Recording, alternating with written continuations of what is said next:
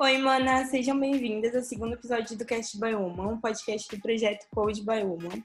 Se você não conhece Code é porque ainda não nos seguiu no Instagram, então corre lá no arroba CodeBiome e comece a acompanhar nossos conteúdos. Eu sou a Bruna Barbaresco e hoje não estou sozinha. Aqui comigo, virtualmente, também tá a Dani Costa, do arroba Manas Digitais e as manas do Tex for Woman, Milena Almeida, Nina Fausto e Ana Dupla. Falando um pouquinho mais sobre os projetos no Instagram, o arroba é uma iniciativa com o intuito de lutar pelo fim da disparidade de gênero na área de TI. E Humanas Digitais é um projeto de mulheres que promovem a participação feminina na TI, ensinando programação em escolas públicas. E falando um pouquinho de dados da presença de mulheres na TI antes da gente começar, é, de acordo com o Youth Park, que é um programa da Microsoft, nós temos apenas 25% dos funcionários de TI no Brasil que são mulheres, e além disso, só 18% dos graduandos em ciência da computação são mulheres. No entanto, um estudo da McKinsey já mostra que essa mudança está acontecendo, mas ela precisa ser encarada como prioridade pelas empresas. Hoje eu trouxe as meninas aqui justamente para a gente conversar sobre a presença de mulheres na TI, e para essa introdução, eu acho que eu não poderia ter escolhido melhores convidadas, né? Então, manas, eu gostaria de começar com vocês falando um pouquinho sobre vocês, começando pela Dani. Acho que para vocês se apresentarem um pouquinho, falarem mais sobre o que vocês fazem. Eu sou a Dani Costa, lá do Manas Digitais, né? Sou a líder do grupo, mas não estou sozinha.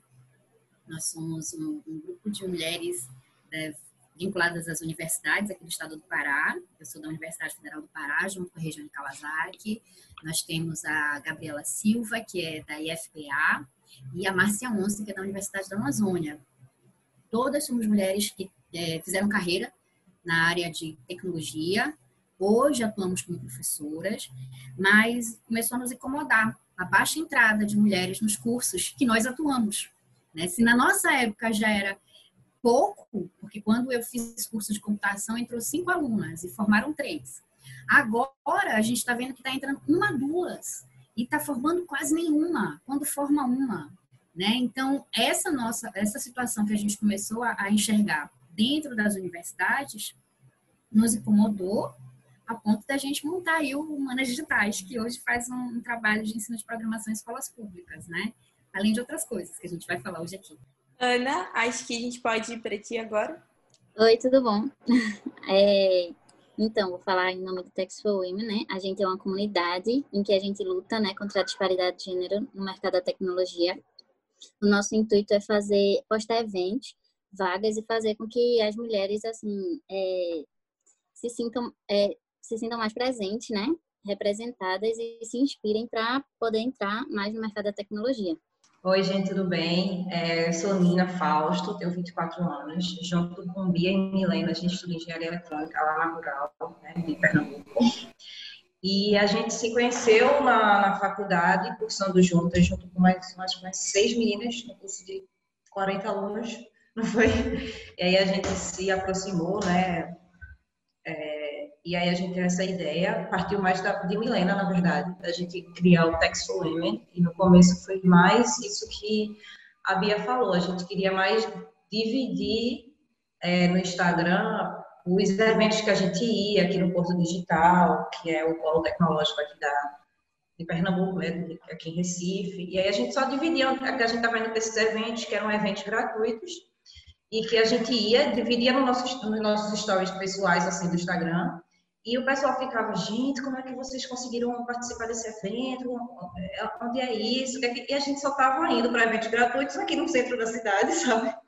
Não tinha nada de mistério, assim, a gente, pô, aí não era, pô, vamos fazer um Instagram só pra gente divulgar esses eventos e tal. E aí a gente criou no ano passado, mas aí foi tomando uma proporção um pouquinho maior e aí a gente se redirecionou, né? Começou a participar de eventos, a fazer palestras, a workshops com mulheres na área de programação. Eu queria saber um pouquinho de vocês, como surgiu o interesse pela área de TI? Acho que a gente pode começar pela Mi. então, desde a época do ensino médio, eu sempre gostei muito dessa área de computação né? Mas eu nunca tive aquele sonho desde criança de tipo, ah, eu quero ser programadora, eu quero ser engenheira. Eu sabia as áreas que eu tinha um maior apreço, mas eu nunca tive aquele sonho desde pequena. Então, no ensino médio, eu fui fazendo meio que aqueles cortes. Não me identificava muito na área de saúde, nem na área de humanas. Aí, engenharia já era o que eu pensava bastante. E aí, parece que depois que você escolhe fazer engenharia, tem aquele segundo corte, né? Que tem mil tipos de engenharia. E eu fiquei em dúvida entre computação e eletrônica acabei prestando para eletrônica. Só que aí, no nosso curso em si, né? O curso de eletrônica não é voltado para desenvolvimento de software. A gente não aprende, sei lá, a programar em Python, em Java, como uma pessoa que faz ciência da computação aprende, né? Nosso curso é mais voltado para essa área de hardware, de internet das coisas, Arduino, essas paradas assim. Aí foi surgindo, como eu e as meninas, a gente sempre foi muito curiosa e participou de muito evento, foi surgindo esse gosto pela programação, né? Por desenvolver software. Como é que a gente pode, através de um código, né, solucionar um problema. E aí foi a partir disso que a gente está tentando unir essas duas áreas, né? Que é nosso curso com essa área de programação. E foi a partir disso que foi surgindo, assim, o meu gosto pela área. A gente começou a participar de vários hackathons. Teve um hackathon aqui que foi bem marcante pra gente, que foi o primeiro hackathon só de meninas que teve aqui em Recife, que se chamou Hack Girl. Aí a gente participou e aí foi um ambiente super acolhedor, assim. Aí, tipo assim, pra mim foi a confirmação de que eu queria estar presente naquele meio, né? Foi quando eu participei desse evento. Que massa, Mi. E tu, Nina, como começou o teu gosto pela área de TI? Eu vou tentar falar pouco, porque eu falo muito. eu sempre gostei muito da área de exatas desde pequena, mas eu não era tão explícito assim para mim. Agora que eu tô mais velha, eu consigo olhar para trás e é, realmente sempre me destaquei mais na área de matemática, assim, na escola. Mas não era tão explícito para mim, porque aquele estereótipo que a gente conhece, que a menina não é tão boa em exatas. Então eu nunca eu gosto muito de matemática. Eu sempre tirava nota boa em matemática. E aí no ensino médio, eu lembro que no primeiro ano eu fui para escola muito boa. Eu estudei a minha vida toda em escola pública. O ensino fundamental não foi tão bom, mas o ensino médio foi ótimo. E aí no primeiro ano teve uma seleção para quem queria entrar numa turma, que o nome da turma era STEM. Era uma turma que era voltada para os alunos do ensino médio que queriam prestar vestibular para a parte de engenharia. E aí eu fiz uma seleçãozinha e entrei nessa turma. E aí o ensino médio foi, eu tive mais aulas de matemática e física com meus colegas de, da escola, que a gente estava nessa turma. Só que quando eu fui prestar o vestibular, eu travei. E aí eu fiz assim, eu não vou colocar engenharia, porque eu não consigo, eu não sou tão boa, enfim. E aí eu prestei vestibular para turismo. Nessa época eu lia muito também. Parei de ler. Estou tentando voltar agora, mas eu lia muito. E meus familiares, tinha um primo meu que fazia engenharia na época. E todo mundo falou assim, por que tu não faz área de humanas? Porque tu gosta muito de ler. Então, assim, sabe? Todo mundo ao meu redor dizia assim, menina, faz mais isso aqui, mais para de saúde. Então, eu passei ensino médio me preparando toda para fazer a parte do STEM, mas aí quando eu prestei o vestibular, eu fiz para turismo, porque eu gostava de idiomas, não sei o quê. Aí comecei a fazer turismo, comecei a estagiar. E aí eu vi que não dava, não dava. No ensino médio eu tive duas professoras de matemática, mulheres incríveis. E eu lembro que eu mudei de curso, tipo, eu desisti de turismo por causa dessa professora de matemática. Lembro que ela disse assim, ó, se vocês quiserem começar logo, vocês entrem logo no curso que vocês querem. Sabe? Tipo, é aquela coisa, oh. Mas eu fiquei com isso na cabeça, falei, velho, eu vou desistir disso aqui. É, no segundo período do turismo eu desisti, eu tava estagiando, já ia ser contratada já. Todo mundo, meu Deus, tu é louco, não sei o que, não. Vou desistir disso aqui, fiz um pré-vestibular, aí passei na engenharia eletrônica, e aí foi quando, sabe, as coisas fluíram. Quando eu entrei, todo mundo ficou meio assim, né, fica sério, vai fazer mesmo. E... Mas minha família, meus familiares sempre me ajudaram nessa escolha e tal, nunca ficaram, não, faz medicina, acho que a história de Bia é mais assim, tipo, o pai dela queria muito que ela fizesse medicina? Fica aquela pressão. Meus familiares não eram tão assim, mas foi, foi isso. Eu me preparei ensino médio todo para a de só que aí a síndrome do impostor me pegou e aí eu desisti, depois eu voltei. E agora eu tô aí, firme e forte, e também um pouco perdida, porque eu não sei que área eu vou seguir dentro da área de engenharia eletrônica, né? Porque ainda tem isso, mas a minha história é, é mais ou menos essa. Meu, maravilhosa. Mas como é louco isso, né? Que sempre parece que ao longo da carreira das mulheres tem algum momento que ela vai ser pega pela síndrome de impostor e, tipo, não seguir a área que tu gosta, porque tu acha que tu não vai ter capacidade para isso. E, Ana, fala um pouquinho sobre como surgiu teu interesse na área de TI. É, então, eu já foi bem complicado, assim, porque quando eu entrei em engenharia eletrônica, na verdade, eu não sabia o que era engenharia eletrônica. Eu só sabia que eu queria fazer alguma engenharia porque eu gostava de matemática, eu gostava de exatas, então eu sabia que eu queria seguir para a área de engenharia, né? E eu já tinha passado todo o ensino médio. No ensino médio, como meu pai, ele sempre quis que eu fizesse medicina, então, primeiro e segundo ano, eu tava focada, assim, jurando que eu ia ser uma médica. E aí, no terceiro ano, eu fiz, não, não dá pra mim, eu vou fazer engenharia e vai ser isso. Meu pai até ficou com raiva, sabe? Ele queria uma médica na família e tudo mais. Só que eu decidi, não, fazer engenharia, passei pra engenharia eletrônica, né? E aí, eu fui, os primeiros anos de curso, assim, os primeiros períodos, né, eu fui levando, sabe? Ah, eu gosto de matemática, gostei do curso. E E aí, a área de tecnologia surgiu mais quando, como Milena disse, né? Quando a gente começou a participar de eventos. E aí foi que despertou, assim, esse interesse em mim para programação. Foi que eu comecei a pesquisar curso e acabei, assim, me interessando e me apaixonando, né? Basicamente foi isso. Que massa, mano. E Dani, como surgiu o teu interesse na área de TI? Bem, como eu tenho o dobro da idade das meninas aqui, né? Isso foi na década lá de 80. Meu pai é das exatas, meu pai já trabalhava, né, com a parte de eletrotécnica e ele acabou sendo meu primeiro incentivador, porque ele me apresentou às escolas técnicas. Ele tinha se formado também e ele falou: "Filha, por que você não tenta? Naquela época tinha uma seleção difícil, né? Era muito concorrido. Eu morava na Bahia. Eu me lembro que na época, tipo assim, era 1.500 alunos para uma vaga para entrar dentro da escola técnica baiana. Mas eu sempre fui muito boa aluna, muito esforçada. Eu estudava muito. Então eu dei uma chance e fui conhecer a escola e chegando na escola foi muito legal, porque tinha um encarte, um guia, como se fosse o guia do estudante lá na Escola Técnica Baiana, que explicava cada curso, área de exatas, né? É, qual era o perfil do aluno, quais eram as habilidades que ele ia desenvolver, se ele fosse para química, se ele fosse para eletrônica, se ele fosse para mecânica. E aí eu li todo aquele guia, estudei e me vi na área de eletrônica. Ele disse, pai, é isso que eu quero fazer. E aí meu pai tomou um susto, tomou um choque, porque ele achava que eu fosse para uma outra área, né? Química, por exemplo, né? onde você encontrava mais mulheres, e eu decidi ir para eletrônica. E foi quando eu tive o primeiro impacto aí com os estudos de cálculo, matemática, e precisei de reforço, mas aprendi a estudar e a partir do momento que eu aprendi a estudar matemática, isso nunca mais foi problema para mim. Então, eu era muito boa aluna em matemática, eu tinha aprendido a estudar matemática. Quando eu estava na fase de escolher o vestibular, como as meninas também passaram aqui, meu pai era o sonho dele que eu fosse, né, como eu era boa, boa aluna, né, ai, quem sabe ela vai virar médica. E realmente, primeiro vestibular, eu cheguei até a fazer medicina. Mas o meu coração batia forte pela área da eletrônica. E na eletrônica eu conheci os primeiros computadores, né? Então, com 15 anos, meu Pentium 100, acho que vocês nem pegaram essa fase. é linguagem basic. Eu, já, eu nem tinha entrado na universidade, já tinha contato aquilo. E aí eu, eu via o potencial que era trabalhar com o computador. E eu me via fazendo isso no futuro, mas não tinha coragem de falar. E aí fiz o vestibular para medicina. Graças a Deus eu não passei. E aí no outro ano que eu me preparei, eu fiz para medicina, mas de certa forma eu me precavi. Eu disse, eu vou fazer computação também. Na universidade paga, né? Na federal eu procurei ainda no caso da estadual foi medicina, e na federal já fiz Pelé, né? Eu falei, não, tem a ver com eletrônica, vou, vou, vou ficar na minha área que eu já gosto. E, e, passei, passei na elétrica, na Universidade Federal do Pará, e passei em ciência da computação numa faculdade particular daqui do Pará, que é o CESUPA. Na época surgiu as, os primeiros incentivos de fiéis, na época era o Fernando Henrique Cardoso, presidente da República, e ele começou a liberar esses incentivos, e eu consegui ficar estudando no CESUPA ao mesmo tempo que eu fazia engenharia elétrica na federal, com um incentivo do FIES. Né? Naquela época a lei permitia né, que você cursasse duas e, e, não eram públicas. Só que eu me apaixonei tanto pela computação que quando chegou no quinto semestre de elétrica eu sentei com meu pai disse, vou desistir, não quero mais. Estou me vendo nesse curso, não vou desenvolver isso no futuro, não me vejo, eu até brinquei com meu pai, não me vejo subindo poste. E aí meu pai ficou arrasado, porque eu estudava numa universidade federal e eu estava largando uma federal para ficar numa, numa, privada. E aí eu disse para ele, não, eu quero ficar na computação, eu gosto da computação. E me formei pelo FIES, no, no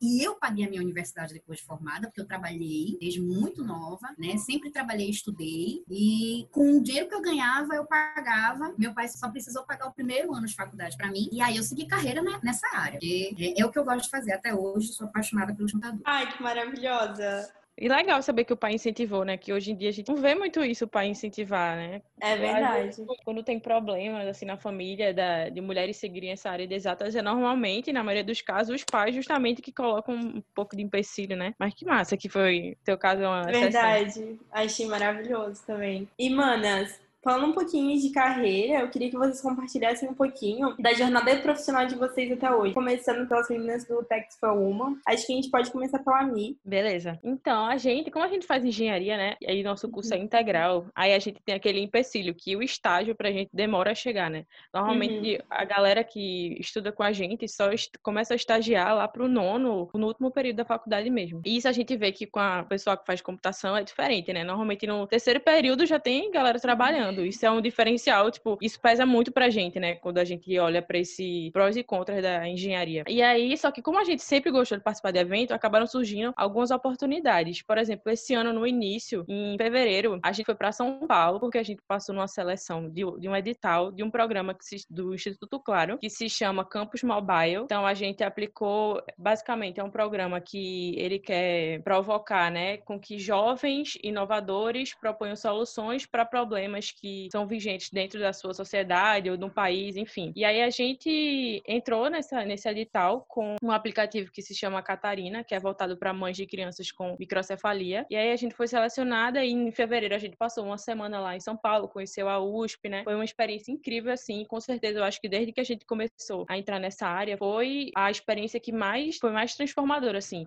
Era algo que se a gente olhasse no início da faculdade, eu não imaginava que a gente seria capaz de chegar ali, né? E aí quando a gente vivenciou tudo aquilo, foi incrível. E aí, tipo, quando a gente foi criando a comunidade, foi, foi crescendo, esses workshops que chamam a gente para dar também é algo que, assim, é muito relevante pra gente, né? Porque um dia desses a gente tava aprendendo e hoje a gente já tá ensinando para alguém. E acho que quando você tá aprendendo, você pensa assim, nossa, não, eu não tenho essa capacidade de ensinar para alguém ainda, mas o pouco que você sabe é muito para uma pessoa que acabou de entrar na área. Então, acho que quando eu olho assim de experiências profissionais foram essas que marcaram. Cara, que legal! E um aplicativo voltado para mães de crianças com microcefalia. Nossa, eu achei incrível. E, e uhum. mano, eu achei maravilhosa. Vale a pena a gente ressaltar aqui quanto é engrandecedor esses projetos que a gente acaba participando. Eu lembro que tiveram algumas manas na Code que falavam: Nossa, eu queria muito criar um Insta assim pra compartilhar algumas coisas, mas aí me sinto muito despreparada. E eu sempre digo, quando eu recebo esse tipo de mensagem: Meu, mana, tipo, compartilha o que tu sabe. Sempre vai ter alguém que sabe menos, que foi algo algo que a Mi falou ali que eu acho que é super relevante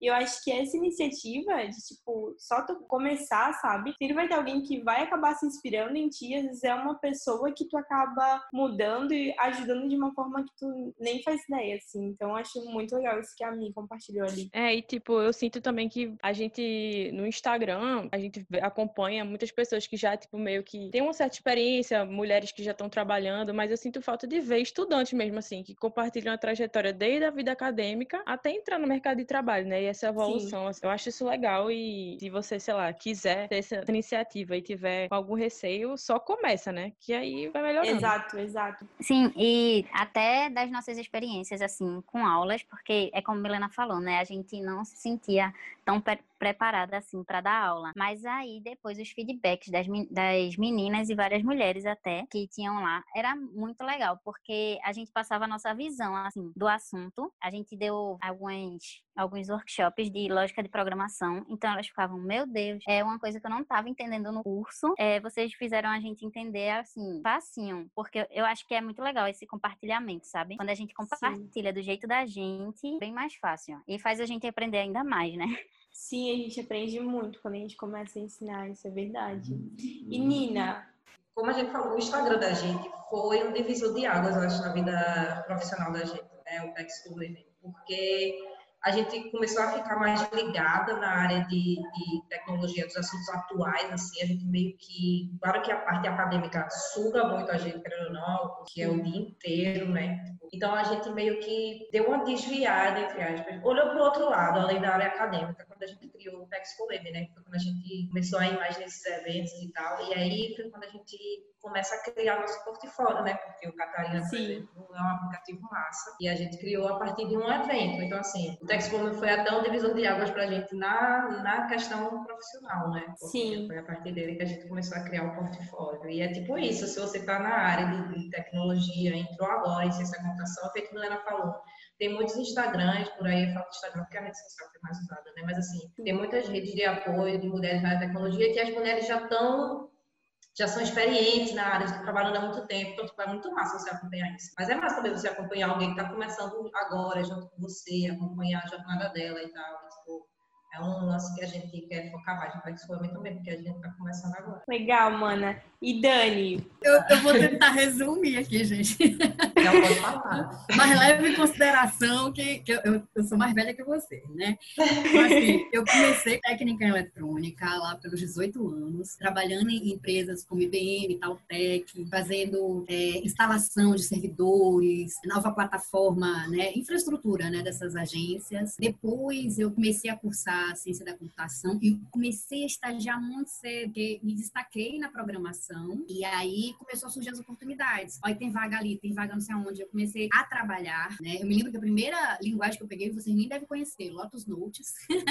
Nossa. prestando, prestando serviço na Brasil Norte. E aí a gente, e foi engraçado que nessa primeira turma de, de mulheres que era um grupo de programadores, eram cinco mulheres e um homens, né? Era incrível, assim, a gente começou desse jeito. E depois que eu, que eu, eu saí de, dessa empresa, eu comecei a trabalhar em empresas assim, porque quando você é bom, eu costumo dizer isso na área de TI, você tem a régua da competência. Então, assim, se você dá resultado, tá empregado e você consegue. Na minha época era muito isso, sabe? Eu tava trabalhando numa empresa e logo depois vinha um cara e me contratava pagando mais. Ó, oh, a gente tá precisando de alguém assim com seu perfil. A gente paga o dobro. E aí eu não conseguia ficar dois anos numa empresa, eu saía pra outra. Tava pagando mais, eu ia embora, né? Eu só consegui parar quando eu cheguei na Unama, já como, como programadora, né? Trabalhando com sistemas de gestão acadêmica. E eu decidi fazer mestrado. E fazendo ao mesmo tempo que eu trabalhava. E as pessoas disseram para mim: você é louca, né? Você não vai conseguir fazer um mestrado trabalhando. E eu disse assim, do meu jeito. E fiz, demorou quatro anos, não foi dois. Eu, eu passei por um processo, você entra, a área acadêmica também é muito misógina, né? Porque você uhum. nessa área vai enfrentar essas questões também. Mas eu, eu, eu finalizei meu mestrado. E aí, já logo depois, fui pro doutorado. Isso já era na lista de sistemas no Detran, foi meu primeiro concurso público. Onde foi a primeira empresa que eu trabalhei, de fato, que tinha 50% de mulheres analistas e 50% de homens analistas. Então, foi um ambiente muito gostoso de se trabalhar, muito produtivo produtivo e eu tenho essas amizades até hoje. Depois, eu já no doutorado, surgiu a oportunidade de concurso no interior do Pará para professor e eu encarei esse desafio. Falei, cara, ou é agora ou é nunca, vou fazer esse negócio aí. Que a minha intenção era no futuro virar pesquisadora, cientista, né? Eu sabia que ciência, para você conseguir fazer no nosso país, tinha que ir para as universidades públicas. Eu, eu, já dava aula em universidades privadas, mas é diferente. Então, eu, eu queria muito ser pesquisador. E aí, fiz fiz o concurso, passei e há praticamente 10 anos vai completar, né? Eu estou dentro da Universidade Federal do Pará como professora. Mas, mesmo entrando para a carreira docente, né, você enfrenta o mesmo machismo, a mesma misoginia. Eu acho até que num grau bem maior, viu, gente? Porque na área de exato, o número de professoras, vocês podem me dizer isso, se ainda é assim, porque vocês estão cursando, né? Quantas mulheres vocês têm como professora? Né? É um número muito pequeno, né? E aí, nós mulheres que estamos ministrando aula nessa, nessas áreas, somos minoria. E aí não é só enfrentar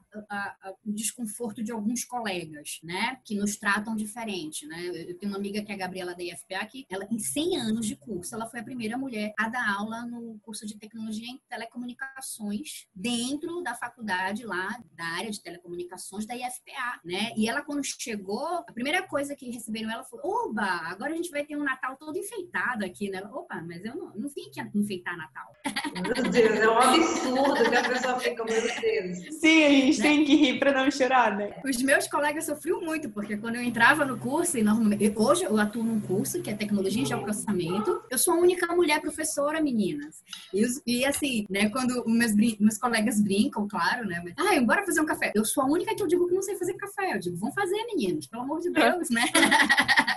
então, assim, a gente passa, vai passar por isso. Agora, eu acho muito legal ouvir de vocês que vocês estão preocupados em, em, em passar essa, essa história de vocês para outras meninas, que a gente realmente precisa disso, né? E nós, professoras, vimos essa necessidade e, e, é legal ter vocês aí falando, né, da experiência de vocês. Muito legal esse software agora, é o Catalina, né? Não sei se estou falando o nome errado. Isso, isso, tá é Catalina. Agora, vocês fizeram alguma coisa pensando em mães, né? De pessoas com deficiência. Vocês acham que essa ideia ia surgir de meninos? Vocês estão entendendo como é importante é. ter mulheres na área de TI? Porque a gente, a gente não só traz ideias inovadoras, como a gente também traz a nossa nossa sensibilidade para os sistemas. E, e, não podemos só ser consumidoras, porque nós já consumimos sistemas e tecnologia tanto quanto os homens. Nós somos uhum. consumidoras, gastamos o mesmo dinheiro que eles. Agora a gente tem que produzir, né, gente? Tem que ter mulher produzindo, para ter sistemas como Catalina. Verdade. Verdade. É muito verdade também é essa questão de não ter muitas professoras em engenharia, e aí isso dificulta muito. É, o legal de ter essas comunidades, assim, ajudando as meninas também é isso, porque elas se sentem mais à vontade de vir perguntar: ah, eu não sei o que é isso, vocês podem me explicar? Ah, eu tô precisando de ajuda para. Eu não sei por onde começar, vocês poderiam me dar alguma dica, onde eu posso encontrar algum curso? Então, assim, a gente tem que representar ali para fazer chamar mais mulheres, né? A ideia do professor universitário já assusta, né? Porque a gente vê professor universitário, a gente fica, meu Deus do céu, professor, doutorado, né? Mestrado, sei o uhum. Já dá aquele medo de dizer, ó, oh, não sei isso aqui não. E aí, quando é uma figura masculina, né, fica mais distante. Verdade. Eu que eu tenho uma professora lá na faculdade, a gente tem, né, de cálculo, e ela é bem novinha, eu acho que, sei lá, ela deve ter uns 26, 27 anos, e ela é professora de cálculo. Quando eu passei na frente da sala, que eu vi ela dando aula, eu chego, eu fiquei, sabe? Eu fiquei assim, gente, eu pensei que era uma mulher estava apresentando um trabalho, sabe a apresentação de algum projeto? E aí uma colega falou, não, ela é nova professora e tal, e eu fiz, que massa. E ainda digo mais, é muito importante também ter professoras de exatas na, no ensino médio, porque eu acho que, olhando para trás agora, um dos motivos de eu ter feito engenharia foi por conta dessas duas professoras de matemática que. Elas sempre me incentivaram muito, assim, ficaram pegando muito no meu pé, ó, você sabe fazer isso sim, faça isso aqui, aqui, sabe? Porque quando a gente também está no ensino médio, a gente fica preso naquele estereótipo, assim, então é, é muito importante ter professores de, de exatas na, na, universidade pública, na universidade, na faculdade e na, na, no ensino médio também. Verdade. É, outra coisa que eu acho importante falar também, que a gente estava falando no início, é que esses workshops que a gente deu, a gente também percebia muito que tinha muitas mulheres que elas, assim, tinham tudo para ter um início de carreira bom, assim, começar já, e elas não começavam, que é uma coisa que a gente conversa muito, porque geralmente para vaga de TI é tanto requisito, tanta linguagem de programação que você tem que saber, é experiência, às vezes a gente só quer uma oportunidade, sabe? E aí muitas ficam com medo de dar o primeiro passo e enviar o currículo. Ou então, eu falo até por mim mesmo, que eu já participei de algumas seleções, a gente fica com medo de fazer, porque geralmente em seleção para área de TI é muito desafio, assim, ah, tem um desafio de fazer uma página assim. E aí a gente fica até com medo de enviar alguma coisa que não seja boa o bastante. E às vezes, se a gente enviar o que, é que a gente sabe, dá certo. Então, assim, as meninas elas têm que tomar mais iniciativa. E a gente percebe muito que os homens, eles não estão nem aí. Eles mandam um currículo, às vezes nem tem o perfil da vaga e eles estão lá enviando, sabe? Eles têm essa firmeza. E as mulheres, elas ficam assim, muito com medo. Então, assim, às vezes só dar o primeiro passo já é o bastante, né? É muito verdade. Tem pesquisas que provam isso, principalmente com relação a cargos de liderança. Normalmente, muitas mulheres deixam de ocupar esses cargos, elas acham que para assumir esses cargos de liderança, elas têm que estar 100% prontas. Elas se exigem nesse nível, né? E os homens, tipo assim, se eles tiverem 40% ali daquelas características que o cargo exige, dá que eu vou fazer. Então, isso tem muito a ver com a questão é, da infância. E aí, como a gente é tratada quando é criança, né? A menina, né? Não, você não pode isso, você não pode falar assim. Todo aquele cuidado, né? Envolto da, da criação da menina. E o menino se joga, né? Vai, né? Quebra a cabeça, levanta daí, não pode chorar, né? né? E isso acaba repercutindo lá na frente nessas escolhas. E tem, tem pesquisas da Microsoft, da Google, da ONU, gente, que, por exemplo, diz que quando você está naquela fase pequenininha, né? E a gente está trabalhando nas escolas públicas, a gente percebe isso. Criança lá com 9, 10 anos, as meninas e os meninos se veem como iguais. Eles ainda não têm esse machismo entranhado, dizendo que meninas podem menos, né? Então, a, a gente ensina programação nas escolas de menininhos e as meninas fazem, tipo assim, hackathon na sala de aula. É, vou ganhar menino, menina. E eles estão brincando, né? Quando você vai para o ensino médio, que já, a, a menina já passou pela puberdade, que ela já criou corpo, que ela já começou a ser tratada diferente pela família, que agora tem a questão da maternidade, que ela ela pode engravidar. Essa menina já tem outro comportamento. É aquele comportamento de ter vergonha, já toma cuidado ao se expor, já fica com medo do que vão pensar dela, né? Porque a gente é bombardeada como mulher de N coisas para dentro de um certo padrão. Você é magra, você não se vê na mídia muitas vezes. A maioria da população brasileira não tá na televisão. Nós somos a grande maioria negros, pardos, e você vê o que na TV? Mulheres brancas, né? Cabelinhos loiros. A maioria, gente. Então, você tem toda uma questão aí que exige demais da mulher mulher em vários aspectos da vida. E essa mulher fica, como a própria Bruna falou, com essa síndrome de impostora, achando que ela nunca vai alcançar o que desejam dela, né? E quando a gente vai para as áreas de exatas, é pior ainda, né? Então, muitas meninas olham para a área de exatas, como vocês falaram, cadê as professoras? Não tem quase mulher lá dando aula. Cadê as mulheres famosas da área? Vocês veem aí Steven Jobs, Bill Gates, Mark Zuckerberg toda hora aí na mídia, pá. Quem são as mulheres de TI? Quem são as a Camila Chute, a, a, a Nina Silva, que são brasileiras? Por que, que elas não estão na TV como os, os caras, entendeu? Então, existe uma invisibilidade, né? Então, a menina não vê representatividade e aí nessa fase da puberdade, ela começa a, opa, uh, eu não tô vendo muita mulher ali, então eu vou para outra área. E aí a família também tem um peso em cima disso, porque a família acaba, não, vamos fazer medicina, né? Vamos ser advogada, que são esses, né, essas profissões que durante anos lideraram uh, como se fosse assim o sonho de toda a família. Só que presta atenção, a gente está vivendo uma transição, pandemia, muitas das profissões que a gente conhece hoje, daqui a pouco não vão existir mais, gente. Estão surgindo coisas novas e, e a tendência hoje, 90%, isso é, é, é estatística da ONU, 90% das profissões do futuro vão exigir alguma, algum conhecimento em STEM, que é ciência, tecnologia, engenharia e matemática. 90% das profissões do futuro. Isso é previsão da ONU, não é uma coisa que eu estou inventando, está lá publicado. Já tem essa previsão. E na área de computação é, é mais profundo ainda. Né? Então, vocês veem que hoje a estratégia de vários países a nível mesmo de porque a gente está vivendo uma era do conhecimento, né, é investir, né, em, em, mão de obra na área de TI. Você vê isso nos Estados Unidos, você vê na China, né, porque é importante para os caras. E aí, infelizmente, aqui no Brasil a gente ainda está tateando, né. Eu espero que mulheres como vocês, meninas como vocês e a gente tudo junto mude essa situação, porque não pode mais manter aquele padrão antigo. É verdade. E sobre isso que a Ana e a Dani comentaram, dessa questão de a mulher nunca se sentir pronta o suficiente para se cadastrar uma vaga, para participar de um processo seletivo, e o homem tendo 40% das skills necessárias de se sentir completamente pronto, é muito verdade isso, porque teve um post na conta sobre síndrome de impostora, né?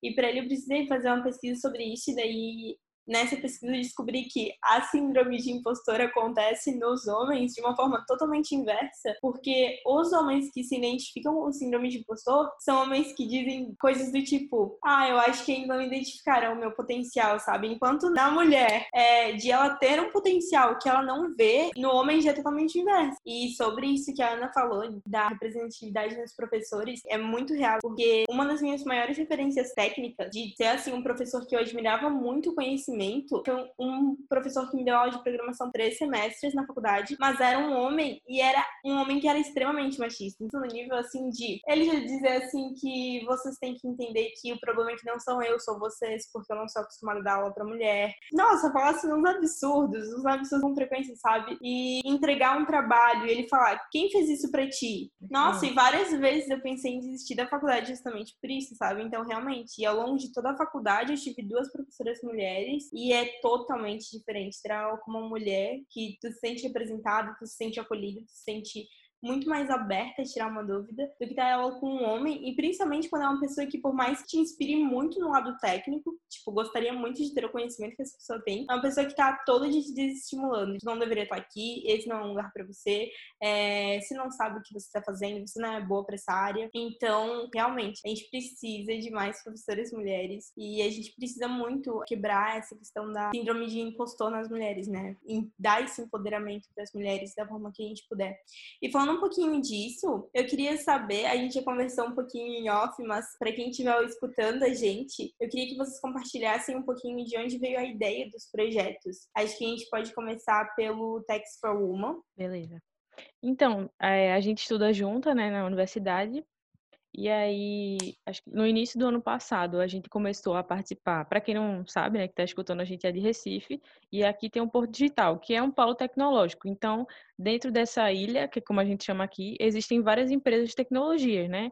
A Inloco tem o iFood agora, enfim, a Vanad, o César, são várias. E essas empresas sempre promovem semanalmente é, eventos ou iniciativas nessa área de tecnologia. E aí a gente começou a se interessar e começou a participar. E aí começamos em palestra, começamos em é, congresso, mesa redonda. Depois a gente foi meio que assim, tentando se aventurar dentro de hackathon, maratona de código. E como a gente ia compartilhando isso no nosso Instagram pessoal, algumas colegas da gente da universidade ficavam sempre perguntando, né, o que, é que a gente, como é que a gente conseguiu ter acesso àquele aquele evento e tal, e a gente falava, gente, é algo que é gratuito, mas a gente percebeu que tinha um problema então nesse canal de comunicação. Então, no início a gente queria criar um canal de comunicação que fosse divulgar justamente essas oportunidades para que as meninas da nossa faculdade começassem a participar. Só que aí foi crescendo, justamente porque eu acho que aqui no, no nosso ecossistema não tinha muita, muitas iniciativas nesse sentido. E aí muito, muita gente foi seguindo rápido, né? Muita gente foi conversando com a gente, pedindo para que a gente compartilhasse a nossa vivência lá. E aí foi crescendo. Como a gente sempre participou do Porto Digital, eles acabaram, na verdade, o Porto Digital Minas, que é um programa de equidade de gênero que tem no Porto, né? começaram a chamar a gente para poder participar de eventos e dar nossos workshops lá, e aí assim começou.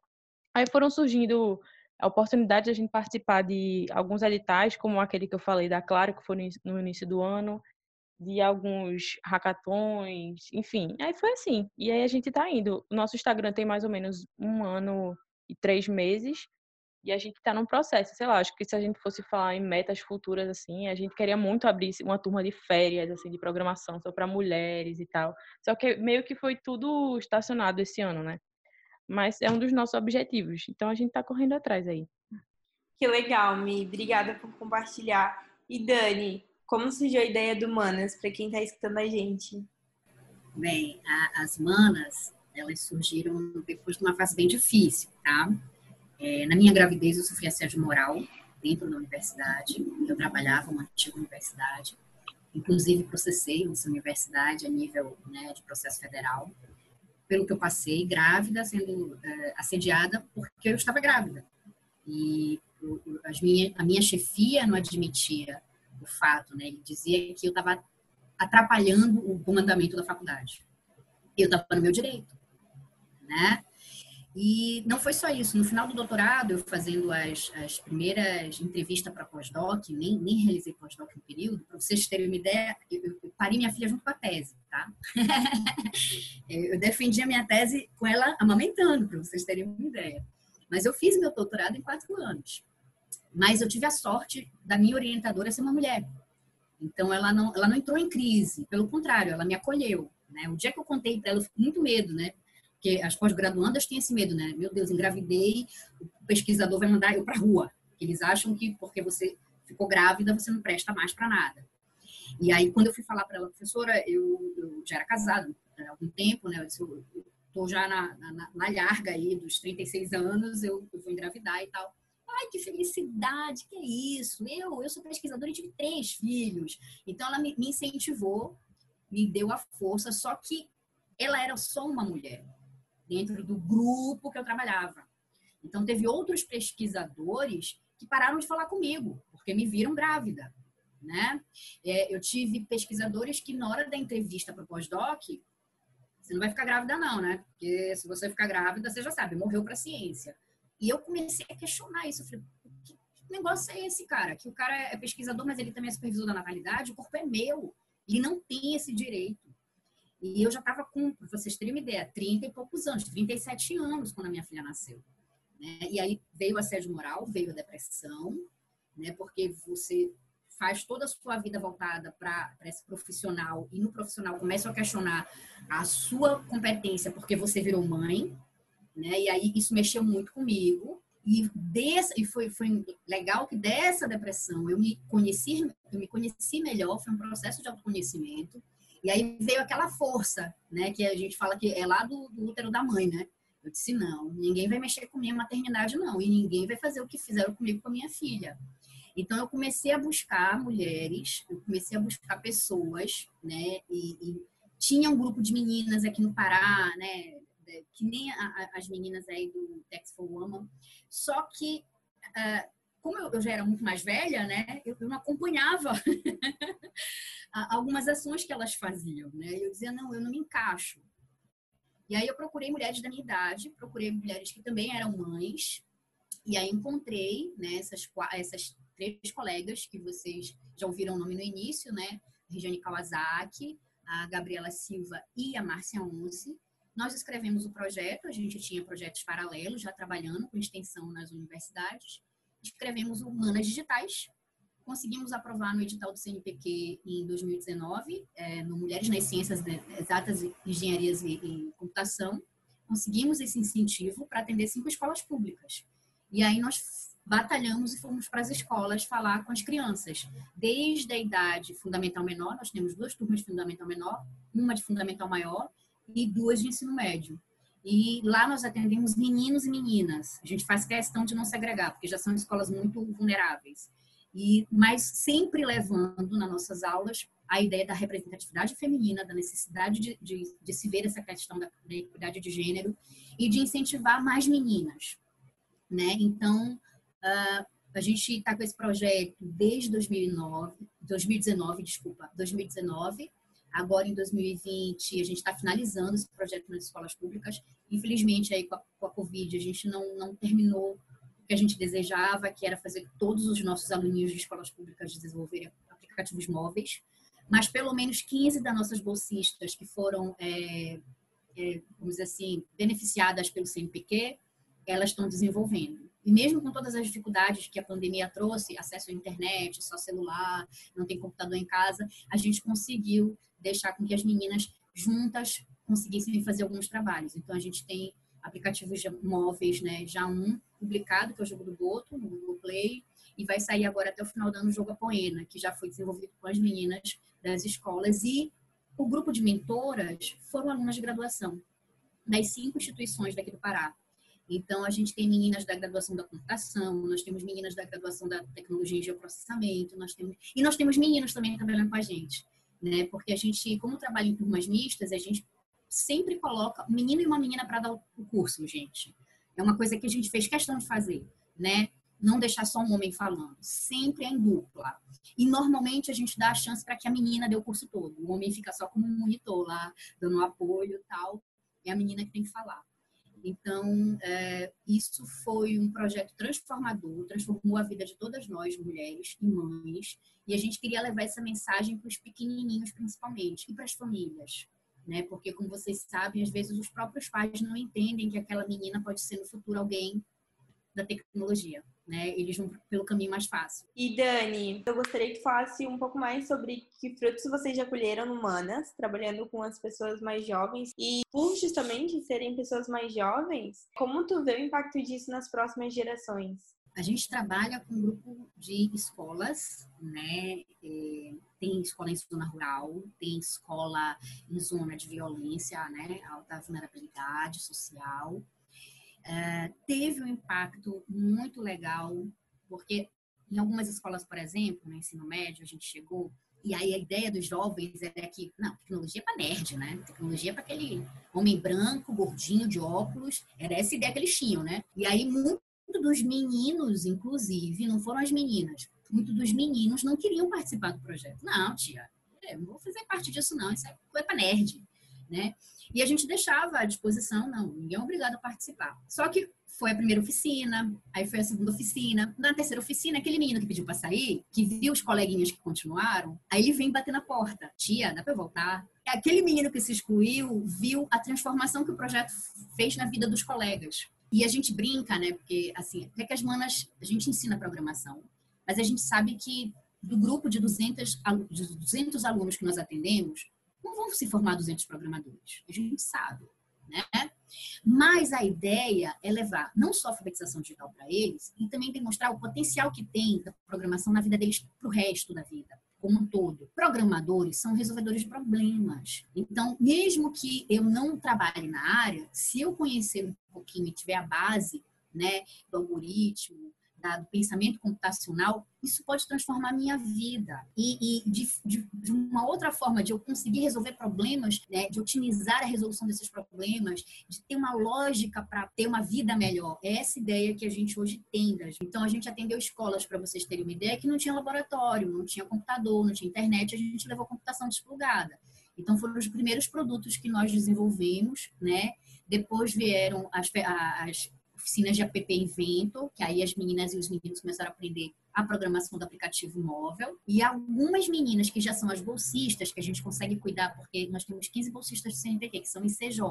Aí essas meninas que a gente tem de 9 anos até 17, elas, por, por estarem mais próximas, a gente ter esse contato pelo WhatsApp com as famílias tal, a gente já conseguiu desenvolver com elas é, já desenvolvimento web, Python, já, claro que a gente tem uma diferença aí, né? As meninas do ensino médio conseguem levar. As pequenininhas ficaram ainda muito no mundo lúdico, da brincadeira, de fazer o aplicativo para fazer joguinho. Ela ainda não tem essa ideia que no futuro isso pode impactar.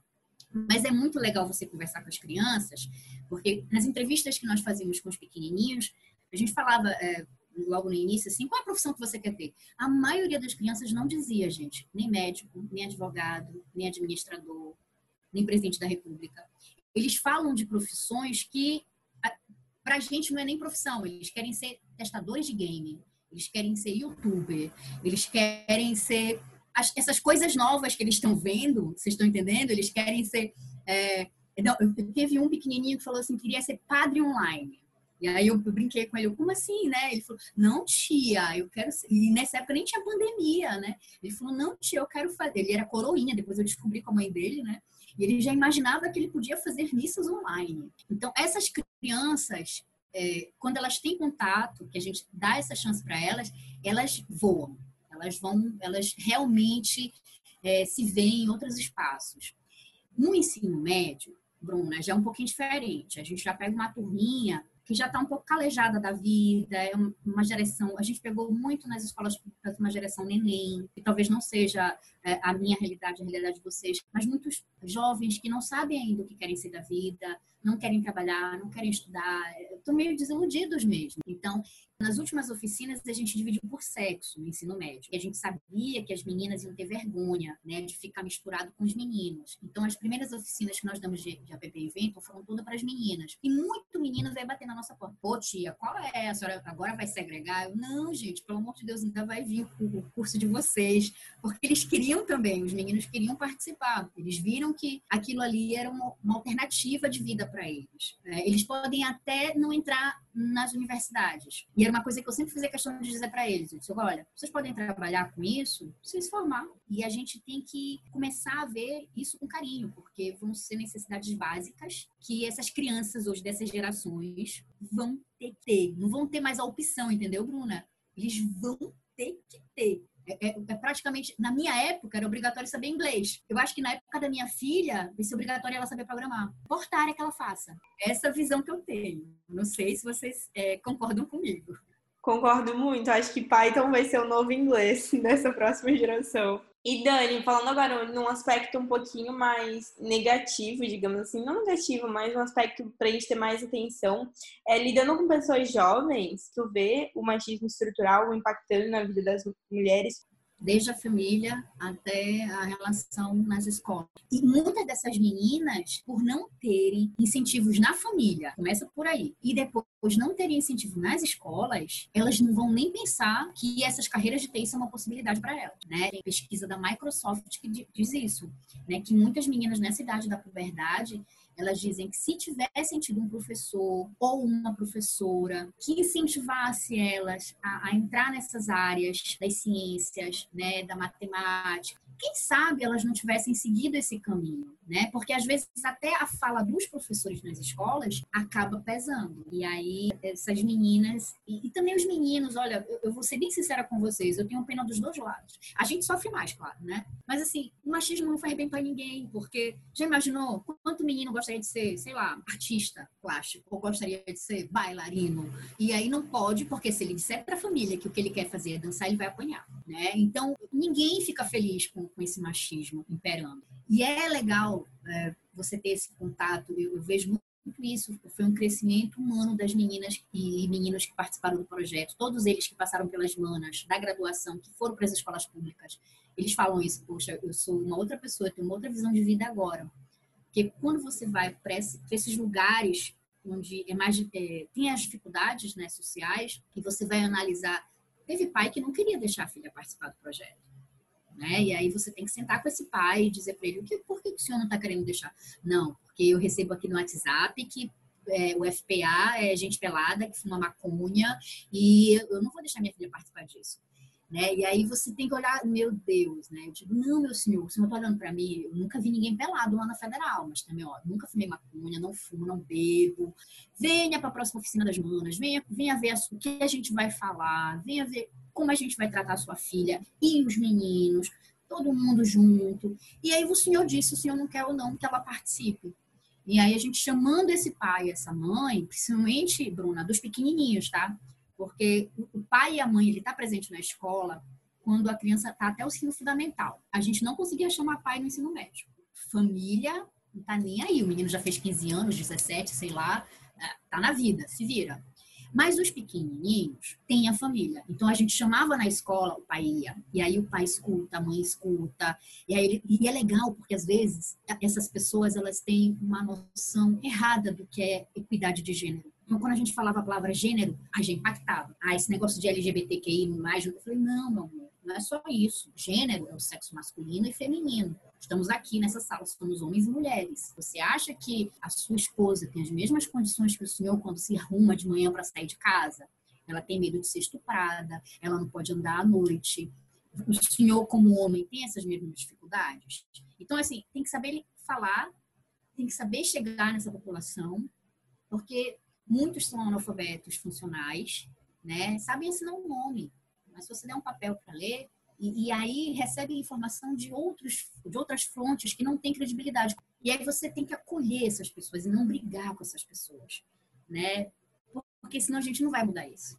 E, infelizmente, é, é, e aí as manas, a gente tem esse olhar mais humano, assim, de, de, de tratar todos, mas claro, chamando a atenção das mulheres, nosso material didático todo é, fala de mulheres da área. Nosso, é, a gente faz questão de falar das grandes mulheres da computação, das grandes mulheres das STEMs. Né? Todo o material que a gente levava para as escolas não eram inventores que a gente fazia propaganda, a gente fazia propaganda das mulheres. Eu achei uma aula, achei perfeita essa Desculpa. fala é, talvez as meninas concordem comigo, de que a gente tem muito essa visão de querer incluir a mulher, mas não olhar para o cara machista com essa empatia. Que isso é algo que precisa vir alguém com essa maturidade que tu traz pra gente e dizer que realmente a gente precisa acolher para ensinar e não só fazer essa exclusão de ser machista, tu não é bem essa, essa, essa maturidade veio dessa maternidade nossa, tá? Eu sou, eu sou mãe de menina, mas a Regiane Kawasaki tem um filho homem, a Gabi tem um filho homem. A Márcia tem, eu acho que, quatro filhos homens. que são dois dela e dois enteados, né? Então, a gente, a gente via essa diferença. A gente está criando é, elas, né? Eu sempre passavam isso para mim, né? Elas estão criando os filhos dela para serem pessoas diferentes, né? E, e, não ser um machista. Porque senão a gente só tá empoderando do lado e o, o outro lado não tá ouvindo, né? E se eles não aprenderem também, a gente não vai mudar nunca. É verdade, Dani. E falando um pouquinho de projeto, eu gostaria que cada uma de vocês falassem para as mães que ainda se sentem inseguras para compartilhar algum conhecimento, compartilhar alguma ajuda com outras manas. Eu queria saber um pouquinho de vocês quais dicas, quais iniciativas vocês acham que são bacanas nesse sentido. Então, eu acho assim que para compartilhar, eu acho que o que mais tem é a gente querendo aprender, né? Então, é como tu disse, até uma amiga tua da faculdade, da escola, ela tá querendo aprender sobre algo. É bom, assim, é importante que você chegue lá, ajude, tire dúvida. E assim, tem várias oportunidades hoje em dia para quem quer é, espalhar o seu conhecimento. Por exemplo, em hackathon mesmo. A gente já participou de vários hackathons em que a gente foi mentora. Então, ali mesmo que foi assim, é, três dias a gente conseguiu passar é, algum conhecimento para as meninas, entendeu? Para aquele grupo ali. Então, tem várias oportunidades que você pode passar o seu conhecimento. Tem vários programas que incluem meninas em que você pode se inscrever para ser mentora também. Lá na faculdade tem um programa de apadrinhamento, né? Que no caso são para a galera que é já antiga, já ajudar os calouros. Eu super indico isso aí também, porque aí você, tipo, você apadrinha o calouro e você, ó, eu fiz desse jeito quando eu comecei. E aí, qual jeito? Outra coisa também é trabalho voluntário, tá? Porque tem. Tem muita gente que fica assim, ah, não tem trabalho voluntário. Tem sim. Pesquisa na internet porque tem. Eu participo do trabalho voluntário e a gente tem muito isso de ir para outro país ou ir para outro lugar fazer trabalho voluntário, que é super válido lá. Mas a gente está no Brasil. A realidade do Brasil é de igualdade que a gente anda. Se, se não for no lugar onde a gente mora, tem uma comunidade perto onde você mora, que tem um trabalho voluntário ali, ou que tem pessoas que querem fazer um trabalho voluntário, mas não tem acesso a conhecimento e você tem, você está ali dentro da academia, numa faculdade, numa universidade. E eu acho acho que, tipo assim, é a questão de você se movimentar. Se não tiver, você vai e, e cria, não precisa ser uma coisa. Porque, assim, rede social, querendo ou não, tem muito isso de números, né? Tipo, 10 mil seguidores, 20 mil seguidores, então eu estou influenciando, sei lá, 30 mil seguidores. Mas na vida real a gente faz de pouquinho, né? É um aqui, cinco ali, dez aqui. Eu acho que tipo, primeiro a gente tem que olhar para dentro e outra para dentro de casa também, porque eu tenho certeza que muitos da gente, é, tipo, essa geração agora que está dentro das universidades, são a, primeira geração da família que está entrando na universidade. Então, eu tenho um, tio que é técnico em eletrônica e eu gosto muito de compartilhar é, que eu aprendo assim na academia com ele, ele começa a compartilhar as coisas antigas que ele aprendia, como está novo agora. Então, tipo assim, é sempre pensar assim, do mais próximo, onde você, do lugar onde você está, né? Porque ali é que você faz seu trabalho de base, sabe? Não precisa ir para a África, ou Peru, ou para Colômbia, para fazer trabalho voluntário. É verdade. É, até se tu for fazer um curso assim, tu faz um grupo do WhatsApp, aquela troca de experiência ali, aquela troca de conhecimento já ajuda muito. Você tanto vai aprender, né, como vai ensinar para as outras pessoas. É só assim tomar iniciativa, né? É, e eu acho que como o Daniele falou, né, tem a tecnologia ela vai atingir não só pessoas que fazem TI, mas mulheres de vários cursos. Então, se você é de, sei lá, de saúde, de humanas, acho que investir num portfólio é legal legal, né? Porque justamente vai ser através do seu portfólio que você pode se lançar no mercado. E não necessariamente, se você faz uma área de, sei lá, biologia, você precisa lá adentrar nesse mercado. Você pode unir as duas coisas. Coisa que a gente vê muito quando a gente dá workshop são mulheres de outros cursos, como direito, é, área de saúde, que estão querendo migrar, mas não precisam jogar tudo que elas construíram né, até o momento fora, fora, entre aspas, assim, para poder começar do zero. Dá para unir as duas coisas. Direito mesmo é uma área que está crescendo muito, né? Essa coisa de legal tech, né? De startup que envolve direito e tecnologia. Essa biotecnologia também está muito em alta. Então, se você é uma pessoa que está começando assim do zero, veio de outra área, que é, começa a pesquisar conteúdo gratuito na internet, cursos no YouTube, cursos gratuitos, insight, né? Enfim. E aí montando teu portfólio e aí se jogando no mercado, fazendo muito networking. Eu acho que isso é muito importante, que é a partir do networking que surgem oportunidades, né? E aí entra, tipo, redes sociais, beleza, eu não quero criar um Instagram, mas eu acho que pelo menos um LinkedIn é legal você ir compartilhando o seu progresso, né? Porque as empresas estão contratando muito a partir do LinkedIn. Então, você se lançar e mostrar sua evolução através dessa rede social é legal, né? Total, mano. E Dani? Eu achei muito legal falar da Nina sobre trabalho voluntário. Eu acredito que esse tempo que vocês passam na universidade, vale a pena buscar né, esse contato mais humano, de extensão, de, de voluntariado. E o Brasil precisa muito. Você não precisa ir para a Colômbia nem para a África, não. Aqui você vai encontrar muita coisa para poder fazer de forma voluntária. Então, assim, é, é, muito gostoso você estar com essas, com essas comunidades, né, fazendo diferença na vida delas concordo aí com a, com a Milena que falou por último, né? Quem tá, né, buscando entrar na área, é, mesmo que você tenha essa coisa aí do medo, vai com medo mesmo, todo mundo erra, a vida de programador é isso, a gente erra o tempo todo e é com os erros que a gente aprende, mas não deixa de fazer teu portfólio, gera o teu LinkedIn, cria o teu GitHub. Ah, mas eu não fiz muitos projetos, não interessa. Começa pelo básico, fez um sitezinho, joga lá no GitHub, fez um aplicativozinho, joga lá no GitHub. O que tu tá aprendendo é portfólio, cara. E, e não fica esperando que você tem que entrar no projeto da NASA para poder jogar no GitHub, porque isso não vai acontecer tão cedo. E procura promover a independência de outras mulheres, gente. Eu acho incrível meninas, né, como vocês estarem aqui promovendo outras meninas, promovendo outras mulheres, estimula essas meninas a estudar, estimula essas meninas a trabalhar, estimula essas meninas a serem elas mesmas. E eu vou falar uma coisa que talvez choque, mas eu acho importante.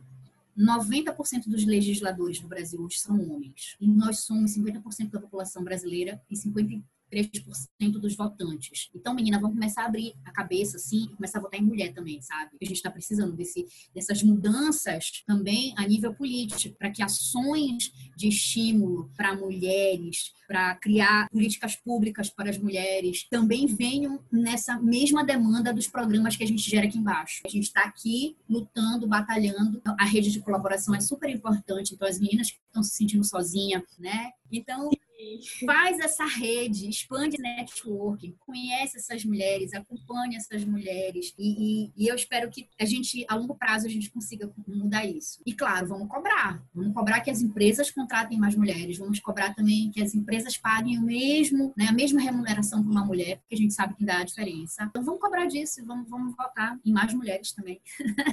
Obrigada, Dani. Nossa, achei maravilhoso isso de não se limitar a iniciativas para ajudar a inserção de mulheres não tem mais procurar votar em mulheres, consumir conteúdo de mulheres e ajudar realmente em todas as questões da inserção de mais mulheres. Eu adorei esse episódio. E antes da gente finalizar, eu gostaria de estrear com vocês dois quadros que vão ter aqui na Code. O primeiro é o Bugs da Vida Real.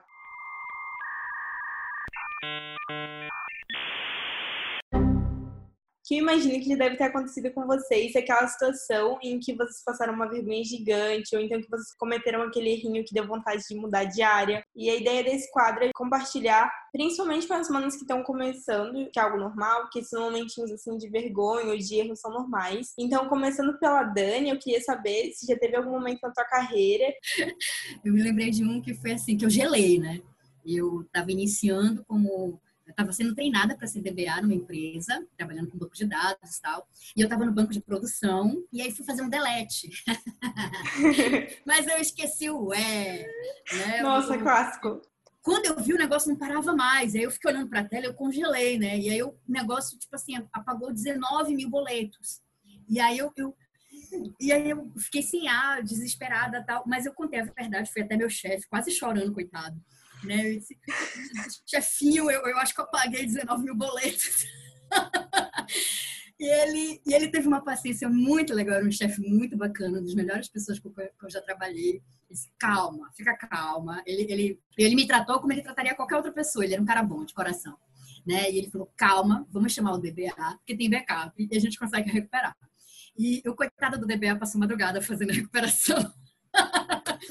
Porque a, a, estagiária pagou 19 mil boletos. Então, assim, Clássico, assim... né? O delito sem ué. E, manas? Eu acho que tem uma que é comum, assim, que inclusive a gente tava junta, que foi quando a gente viajou é, no começo do ano, né, para São Paulo por conta da, da Campus Mobile. E, assim, a gente foi surreal. A gente não acreditava que a gente tava ali. E a gente foi uma semana que era, assim, foi uma semana incrível. A gente aprendeu bastante. Só que poderia ter sido de uma forma mais leve. A gente ficou tão doida, a gente brigava, a gente discutia, a gente chorava. Meia hora antes da apresentação, isso é quando foi por conta do Catarina, né? A gente chorou lá, ninguém entendia nada, todo mundo olhando pra gente, porque elas estão chorando, a gente chorando, parecendo que tinha acontecido alguma coisa, que o slide tinha sumido. Mas não, a gente só tava nervosa, brigando direto. Depois ficava tranquila, e depois brigava, depois chorava. E aí, quando a gente apresentou, que a, que a gente saiu, que todo mundo elogiou, a gente falou, meu Deus, a gente é doida, né? E Mas tem a ver com não gostou disso, né? Porque era uma coisa que, tipo assim, pô. Foi, é.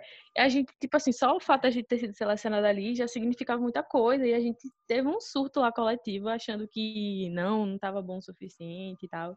Mas aí depois deu tudo certo. É porque olhando hoje, assim, depois que passou, a gente fica, meu Deus, como a gente é doida. Uma situação engraçada também, acho que foi quando a gente começou a participar, acho que foi o nosso primeiro hackathon.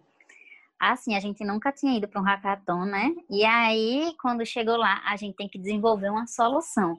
E aí a gente ficou, meu Deus, a gente tem três dias para desenvolver um aplicativo inteiro, a gente não vai conseguir.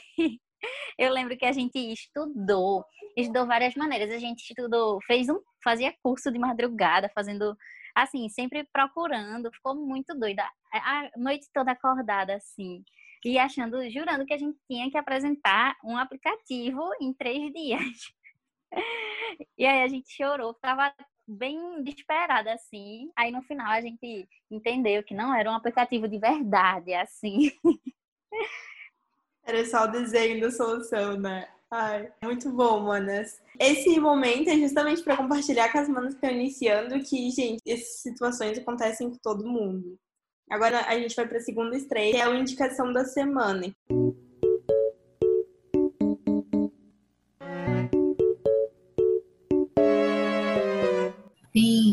Uns livros que marcaram muito, eu não, não, não, vou dizer um, mas eu vou dizer a autora, é a Lia Luft. Os livros dela me chamaram a atenção, principalmente por essa questão do sentimento, né? Nós, mulheres, temos que valorizar esse feminino nosso. E, e, e como eu falei para vocês aqui no início, né? No início da minha carreira, eu tentei me masculinizar para fazer parte disso. E depois que eu me virei, depois que me tornei, né? E, e me empoderei na maternidade, hoje eu sei valorizar, né? Então, eu não quero ser igual ao homem, eu não, eu não quero é, ter as mesmas atitudes deles. Eu, eu sou uma mulher e, e, as meninas aí, a Ana, a Nina, a Milena, tiver que chorar, a gente chora. E tá, tá ótimo, porque a gente é isso, a gente é, é ser humano, de carne e osso, sentimento. Então, assim, a gente tem que começar a ler esses autores diferentes. Eu posso também recomendar outro autor, eu acho que a gente tem que ler mais mulheres, tá? É, a Chimamanda, ela é incrível também. Eu tive a oportunidade de ler ela de uns tempos para cá ela tem, ela fala sobre o feminismo de um jeito muito gostoso, né? É, é, sejamos toda, todos feministas, né? ela inclui os homens nisso, né? Ela, ela tem um livro é, que é para mães, né? Para mãe, como criar sua filha, né? No, no feminismo, é, eu não, não, sei se o nome, é, depois eu posso passar para a Bruna por escrito, mas a Chimamanda é incrível autora feminista e ela tem uma forma de falar muito amorosa, né? Então, vale a pena a gente ler. Leiam mais mulheres, leiam essas mulheres que falam sobre o sentimento e valorizam o feminino, porque somos mulheres e, e a gente tem que se valorizar. Perfeito, obrigada, Dani. E Mi, alguma indicação de conteúdo? Eu vou, eu vou indicar o último livro que eu li, que está aqui até do meu lado, que se chama O Futuro Presente, O Mundo Movido à Tecnologia. E aí esse livro, ele fala muito sobre as tecnologias do futuro, né? E como provavelmente vão ser as inovações que vão acontecer na nossa sociedade ao longo dos anos. Nossa. E aí é bem legal para quem quer se atualizar, porque ele fala um pouco sobre vários assuntos, como biotecnologia também, é, inteligência artificial, fala sobre até impressão 3D, internet das coisas, é bem legal, porque ele traz muito, muito dado, né? Eu gosto de livro que traz dado, assim, acho que fica mais visual para a pessoa entender. É bem legal, eu acho massa, a minha indicação é esse livro. E é bem baratinho. Obrigada, Mi. Então, é, para indicação, eu acho que uma coisa que me ajudou muito foi, assim, seguir é, perfis no Instagram, porque querendo ou não, a gente passa a maior parte do tempo no Instagram. E aí, é, ver perfis de pessoas assim que estão sempre compartilhando esses conteúdos, oportunidades, eventos, me ajudou bastante, né? Me ajudou bastante, assim, seguir pessoas aqui de Recife mesmo que foram para fora, que aproveitaram essas oportunidades, né? E também pessoas que, assim, já estão é, encaminhadas na área da tecnologia, né? Um perfil que eu gosto muito é Marineiva, que ela é cientista de dados e aí ela fala bastante sobre tecnologia e compartilha muita coisa massa.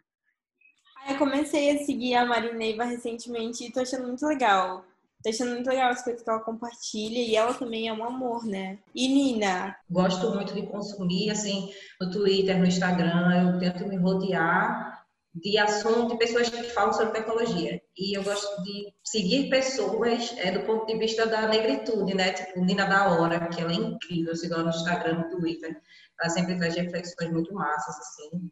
Tem... Eu sou horrível com nome, gente. Aí tem outro menino que é sociólogo também, que o, o mestrado dele é voltado para o racismo no algoritmo. É, tem um menino que eu comecei a seguir agora, que foi no Twitter, na verdade, que a tese dele de, mestrado foi voltado para literatura, tá? Nada a ver.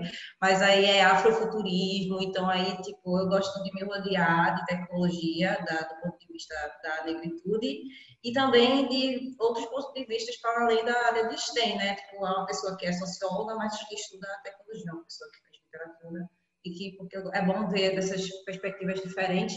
E também tem um documentário na Netflix que é muito bom, que eu demorei muito para assistir, porque eu pensava voltado para design, não sei o quê, mas é um é, voltado para o designer do, do, Instagram, que é um homem negro e tal. Então foi muito massa ver como é que ele, ele dentro dessa indústria da tecnologia, no Vale do Silício e tal, como homem negro e uma mulher que é lá do MIT também, isso que ela é meio que é meio Dani assim, a minha professora Dani, ela é formada em uma coisa e tem especialização em biologia, aí já puxa para a área de, sabe? Eu acho massa pessoas que são assim, porque eu me vejo muito sendo assim no futuro, porque eu não consigo focar numa, assim, focar numa coisa por um tempo, aí depois eu vou dar outra coisa ali e vou querer fazer outra coisa ali, sabe? E é muito massa esse episódio dessa mulher também, porque mostra que ela tem, o background dela é muito diferenciado e por conta disso que ela foi contratada pelo MIT é arte by design, alguma coisa assim. Mas se você colocar design, é o primeiro documentário que aparece. Tem muita gente que fala sobre esse documentário. E aí eu meio que não, não quis assistir porque eu pensei que era mais sobre design, arquitetura, mas, mas não é não. Que legal, Nina. Obrigada. Manas, a gente tá agora indo pro fim. Digam onde as manas que estiverem escutando podem achar vocês. Então, o Insta da gente, né, é arroba Women. O meu pessoal é Aninha Dupla. E tem o, Insta, o LinkedIn, que é só procurar por Ana Beatriz Dupla. O meu pessoal é Nina Fausto. É, lá na bio do nosso Insta tem os nossos três Instagrams, né? Mas o meu é milena.almeida.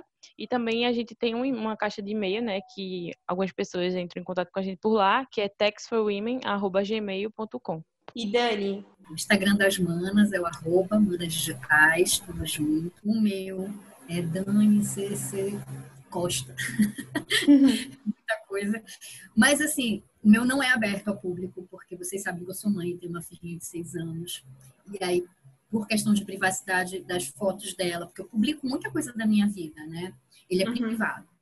Então, das manas, fiquem à vontade, curtam bastante, sigam. Uhum. E aí, as meninas que quiserem também me seguir, é só pedir que eu vou abrir.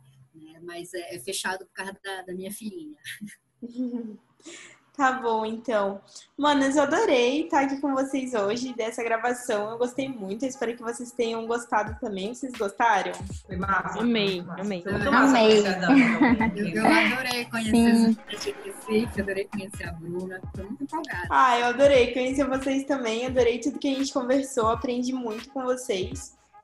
E, bom, eu espero que quem estiver escutando, esteja escutando, tenha gostado tanto quanto a gente.